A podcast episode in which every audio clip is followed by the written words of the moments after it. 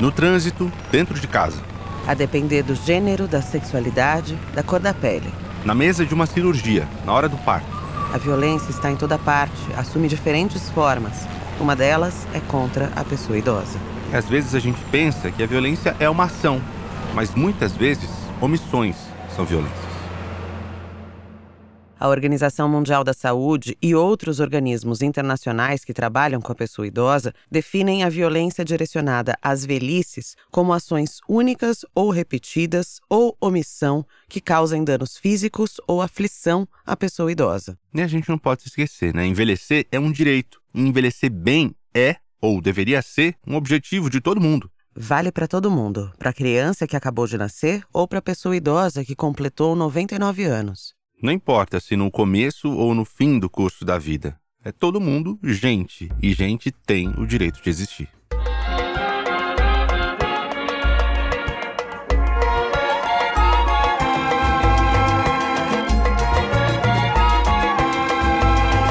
Violência contra a pessoa idosa é o tema deste episódio do Curso da Vida, que já começou.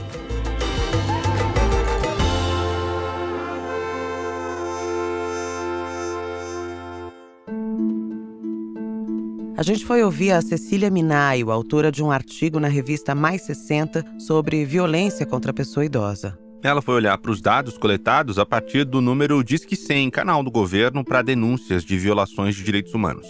Não tem nenhum inquérito nacional específico sobre violência contra a pessoa idosa. Então, são estudos, ou estudos de caso, ou então são estudos de dados secundários do Ministério da Saúde, etc. São várias as categorias dentro do serviço.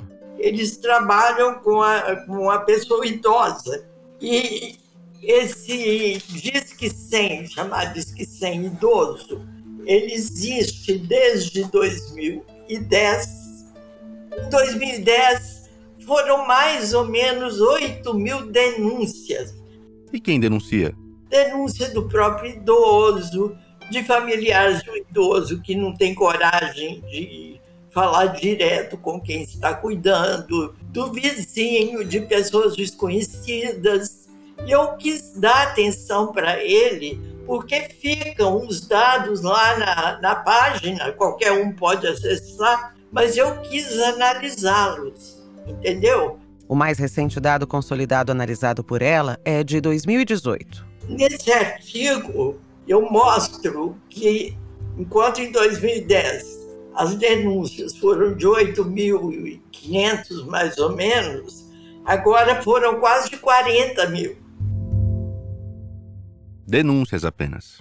Assim, se você me perguntar que parcela é do, da violência contra o idoso, eu vou te falar que é mínima, que deve ser muito, muito, muito mais.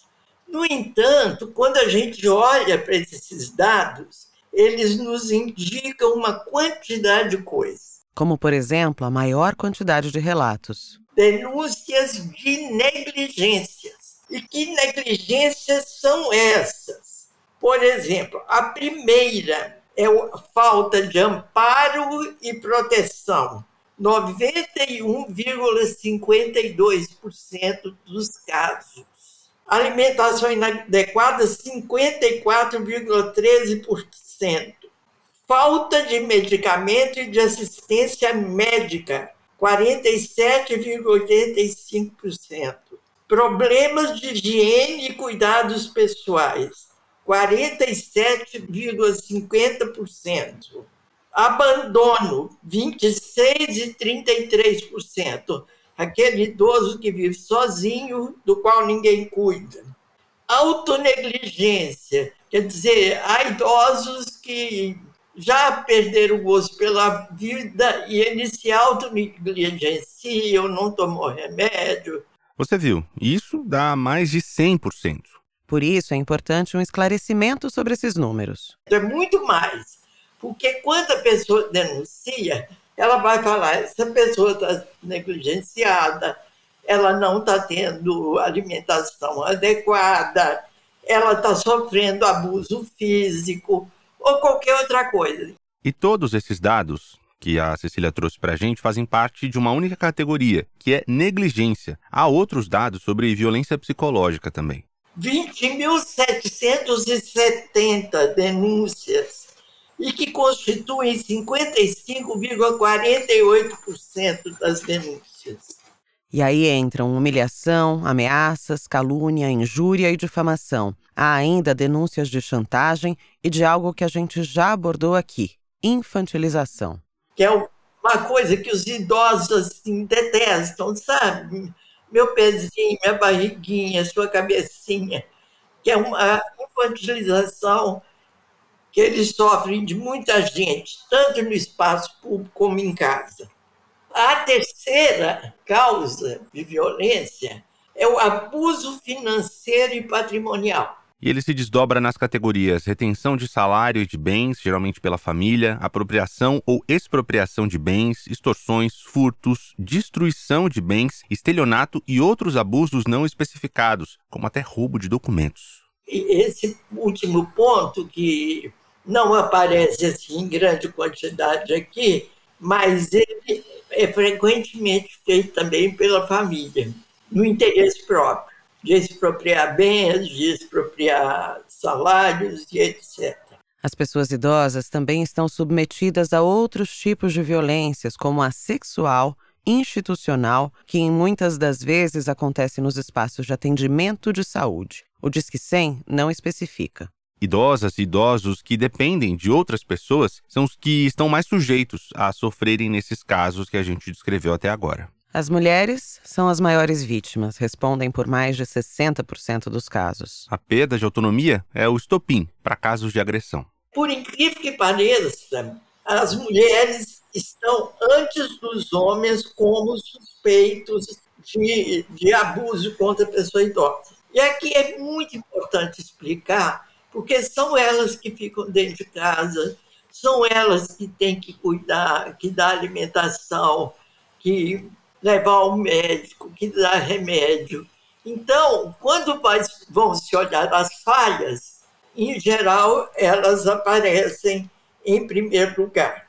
Mas numa escala de abusadores, estão em primeiro lugar filhos e filhas. Depois vem netos, genros, e noras, e os irmãos aparecem por último. Ou seja, 63% dos agravos notificados foram provocados por familiares, reconhecidamente na ficha de notificação. Pessoas desconhecidas pela pessoa idosa respondem por menos de 10% dos casos. Isso não quer dizer que a culpa é só dos familiares. Quer dizer, aqui não se trata de colocar isso, porque o Estatuto do Idoso fala que eles precisam do apoio da família, da sociedade e do Estado.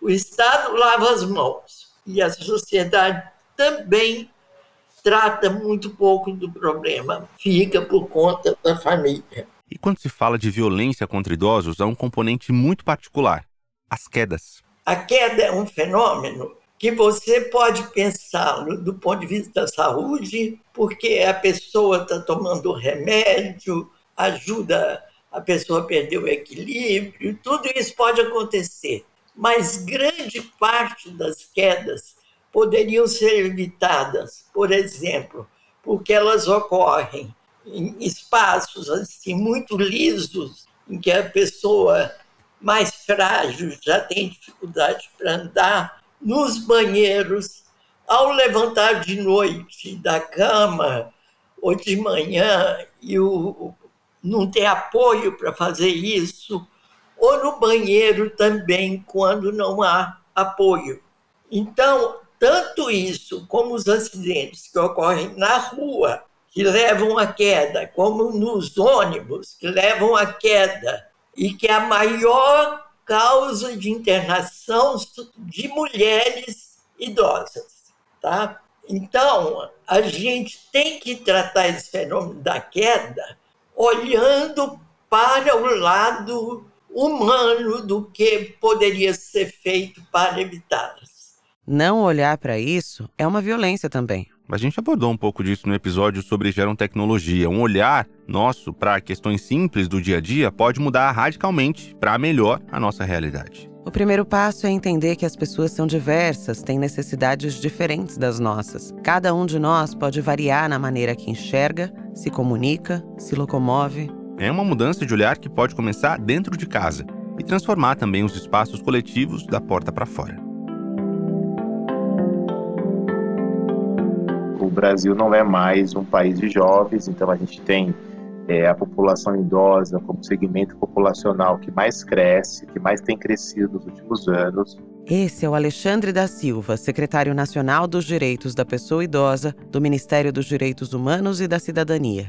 Então, a presença de pessoas mais velhas, pessoas de cabelo grisalhos, é, ou até carecas, né, nas rodas de conversa, nos grupos sociais, na sociedade, no bairro, nos demais espaços públicos e privados, será cada vez mais frequente. E será um Brasil de velhices. Com diversos grupos em envelhecimento e outros já velhos. E a grande questão é como esses grupos estão envelhecendo a expectativa de vida pode até estar aumentando na nossa sociedade, mas que grupos são esses que poderão viver mais e melhor?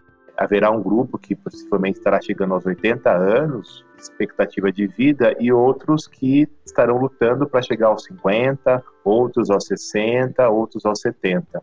E isso tudo passa por uma série de problemas sociais e também de discriminação que cabe às políticas públicas pensar em formas de é, eliminar, mitigar, para que, de fato, essas iniquidades possam ser diminuídas, eliminadas, e aí sim a gente possa ter um envelhecimento mais democrático para todos os grupos sociais. O secretário Alexandre da Silva coloca a questão das violências contra as velhices dentro do debate sobre o modelo capitalista. Quanto mais uma pessoa é jovem, mais ela produz. Quanto mais ela produz, mais consome. É um ciclo. E esse modelo, segundo ele, não está preparado para lidar com uma parcela importante da sociedade que foge justamente do critério de idade e também de demanda. Não precisa falar, né? O corpo, nosso corpo, o nosso olhar, os nossos gestos já, já mostram isso e muitas pessoas idosas já percebem o quanto elas sofrem discriminação só por ser uma pessoa mais velha em relação ao que se espera erroneamente naquele espaço. Talvez esteja aí parte da raiz da violência contra as velhices. E a gente chegou até esse ponto do programa de hoje olhando para os dados, entendendo as variações dessas agressões, refletindo sobre como a gente mesmo se insere nesse contexto. Agora a gente precisa entender como combater as violências. Nós temos, por exemplo, um canal que qualquer pessoa pode entrar em contato direto com a gente aqui no, no Ministério de Direitos Humanos. É o Disque 100, de onde a Cecília, que nós ouvimos no começo, pesquisou os dados. Que é uma, uma, uma possibilidade que as pessoas podem acessar tanto entrando pelo site, pelo aplicativo, pode telefonar, pode mandar carta, enfim, a gente tenta criar vários meios para que as pessoas possam fazer essa denúncia. Qualquer pessoa que viu ou sofreu a agressão pode fazer a denúncia e de forma anônima, ninguém vai saber quem fez o registro.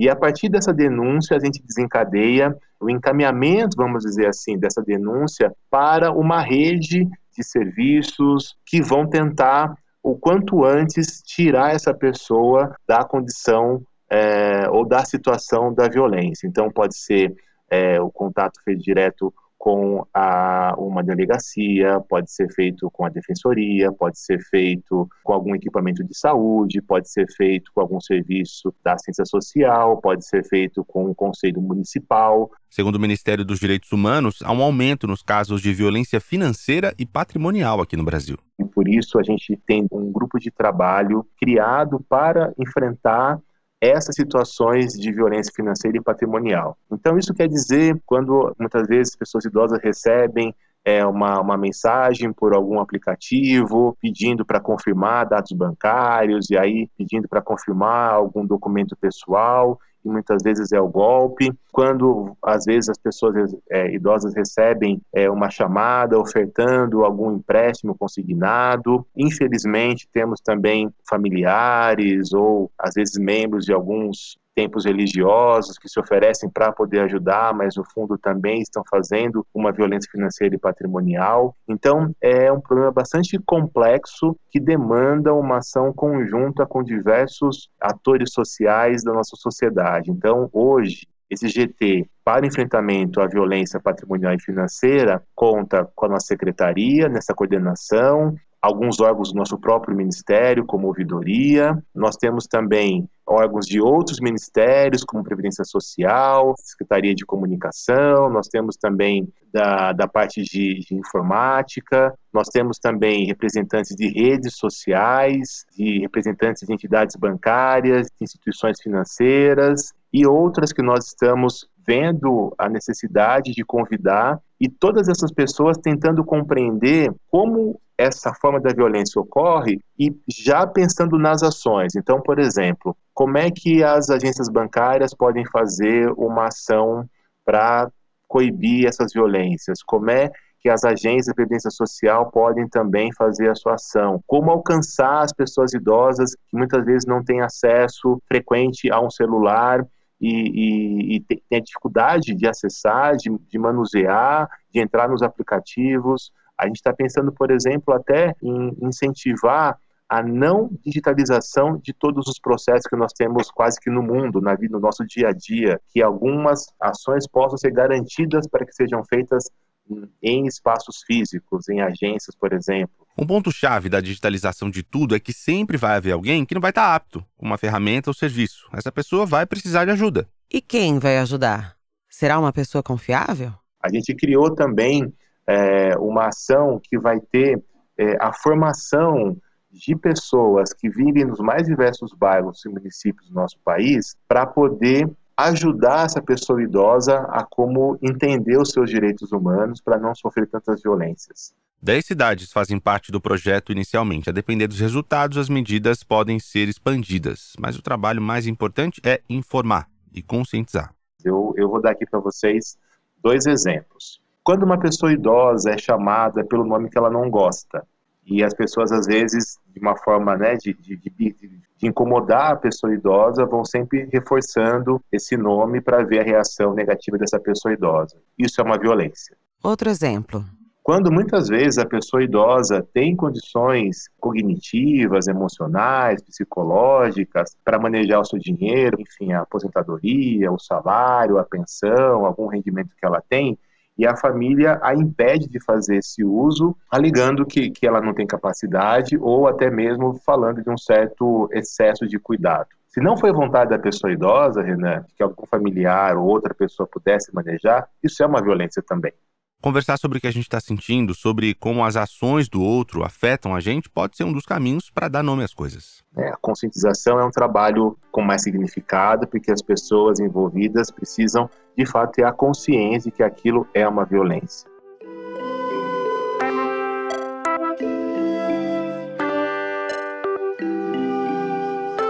A gente vira a chavinha aqui no curso da vida e coloca você, frequentador do Sesc São Paulo, no ar. Essa é a nossa sessão das dicas culturais. As suas experiências e memórias são importantes para a gente aqui. Meu nome é Nália Martins Joaquim Cangeme, tenho 74 anos e eu frequento o SESC da unidade de Ribeirão Preto. Eu gosto muito de música. Ano passado eu fui assistir um show no Teatro Municipal com a apresentação do cantor Almério, pernambucano. Eu particularmente gostei muito de poder estar ali. Foi um show que eu indico para todos vocês, sem sombra de dúvida. Ele surpreendeu e cativou o público presente. E também ele foi aplaudido de pé. Almério canta Cazuza. É um tributo ao cantor e compositor. Só indo ao teatro para saber das surpresas que Almério revela para vocês. Ele é incrível. Não apenas canta, ele interpreta com toda a sua alma e o seu talento as canções de Cazuza. Para quem gosta de música como eu, eu só tenho a dizer que ouvir música faz bem e nos deixa felizes. Fica a dica. Eu também já assisti a apresentações do Almério, é um baita artista, mesmo assino embaixo. Esse disco Almério Canta Cazuza tá no YouTube também nos tocadores digitais de música. Tem mais dica, agora da Grande São Paulo. Meu nome é Fernanda Esteves, tenho 71 anos e sou frequentadora do SESC São Caetano. Gostaria de recomendar o livro O Som do Rugido da Onça, autora Micheline Veruski, da Companhia das Letras. Ela foi vencedora do Prêmio São Paulo de Literatura e conta a história de dois indígenas uh, nos anos de 1817, onde um zoólogo veio ao Brasil e levou esses índios para a Europa. Bem atual para os dias de hoje, esses índios terão que se adaptar à nova realidade. Recomendo. Vamos à Baixada Santista na terceira e última dica do episódio de hoje. Sou frequentadora do Sesc Santos, tenho 71 anos e me chamo Tuca. Uma boa dica cultural na cidade é conhecer a Pinacoteca Benedito Calixto, aquele casarão branco ali na orla da praia do Boqueirão. A sua importância vai além das obras do Benedito Calixto e do grande acervo de documentos históricos que retratam a época áurea do café na região. O seu espaço de belíssima arquitetura se vive arte, pintura, dança, música Todas as expressões artísticas, desde o erudito ao popular, passam pela Pinacoteca. Algumas exposições são permanentes, outras são temporárias. Todas elas enriquecem a cultura da região. Nomes importantes das artes passam por ali. E ela é de fácil acesso. Fica na Avenida Bartolomeu de Guzmão, ali na Praia do Boqueirão. Os seus jardins belíssimos proporcionam momentos de contemplação da natureza, de relaxamento, além de ter um espaço gastronômico, né, onde você pode usufruir de momentos agradáveis só ou em boa companhia, de um lazer e de cultura. Adoramos as dicas desse episódio do Curso da Vida. E no próximo episódio tem mais.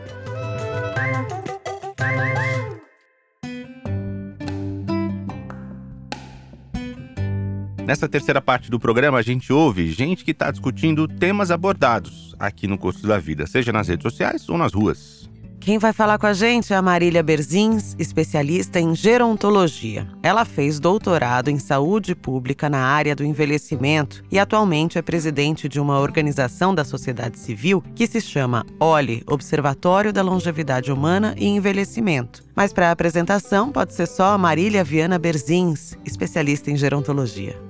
Bem, eu sou uma especialista no tema do envelhecimento. Comecei a trabalhar muito cedo com essa temática. Quando comecei a trabalhar, eu falava da velhice dos outros. E agora eu tenho 65 anos, sou uma pessoa idosa e eu tenho juntado o conhecimento técnico da velhice com a minha própria velhice. E para Marília, a gente ainda está longe daquilo que os idosos precisam que é ser tratados com respeito, com dignidade, sem idadismo, sem preconceito, sem discriminação, sem violência. A gente já pontuou isso aqui, mas é uma tecla que vale bater. Estamos falando de velhices, no plural. Nós não temos um único jeito de envelhecer, não é? A velhice é heterogênea, ela é individual, ela é subjetiva, ela é social, ela é cultural. Então ela tem várias facetas. Mas ainda assim há direitos a serem conquistados, que valem para todas essas experiências de velhice. E a Marília nos faz um lembrete. Nós precisamos trabalhar porque o presente e o futuro do Brasil é a velhice. E você, que assim como a gente está na casa dos 30 e poucos, lembre-se, discutir envelhecimento é também uma discussão sobre nós. E a gente ainda está pensando que o Brasil é jovem, viu? Nós temos taxas de natalidade, né? Da fecundidade negativas. E ainda tem gente falando assim: ah, só é, tem que trabalhar com criança, com criança. E eu não estou aqui fazendo um discurso contra a criança. Claro que não. O Brasil ainda não resolveu todas as suas mazelas, as dificuldades em relação à criança. E eu fui formada como assistente social num tempo que os problemas sociais decorrentes da falta de assistência às crianças eram imensos. Essa crítica da Marília é, sobretudo, voltada aos financiamentos que são feitos hoje no país, que focam muito nas infâncias e quase nada nas velhices, na visão dela. Mas eu estou olhando agora para o Brasil que precisa cuidar dos velhos do presente e dos velhos do futuro, porque cada vez mais teremos pessoas idosas e a gente ainda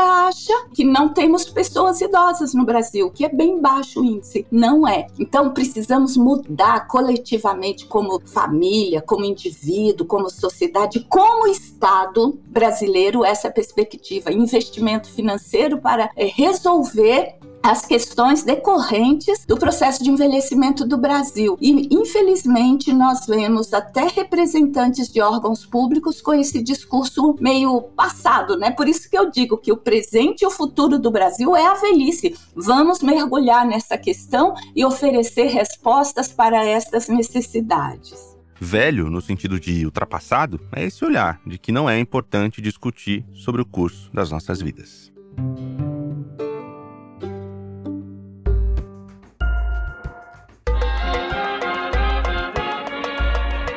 A gente termina aqui o penúltimo episódio dessa jornada no curso da vida, o podcast que conversa com você a partir do conteúdo da revista Mais 60 do Sesc São Paulo. Eu sou Juliana Dantas e com o Renan Suquevicius sou responsável pela concepção desse projeto, também pelas entrevistas e pelo roteiro. A produção é da Gabriela Maier, tudo isso sob a regência experiente do Sesc São Paulo. A edição, a sonorização e a mixagem são do Pedro Janksur. A nossa trilha original foi composta pela Consoante de Sons. Usamos também trilha adicional da Blue Dot Sessions. A nossa narração foi gravada no estúdio Agência de Podcast na capital paulista. O Curso da Vida é uma produção do Estúdio Guarda-Chuva para o Sesc São Paulo. Até o próximo episódio. Tchau, tchau. Valeu.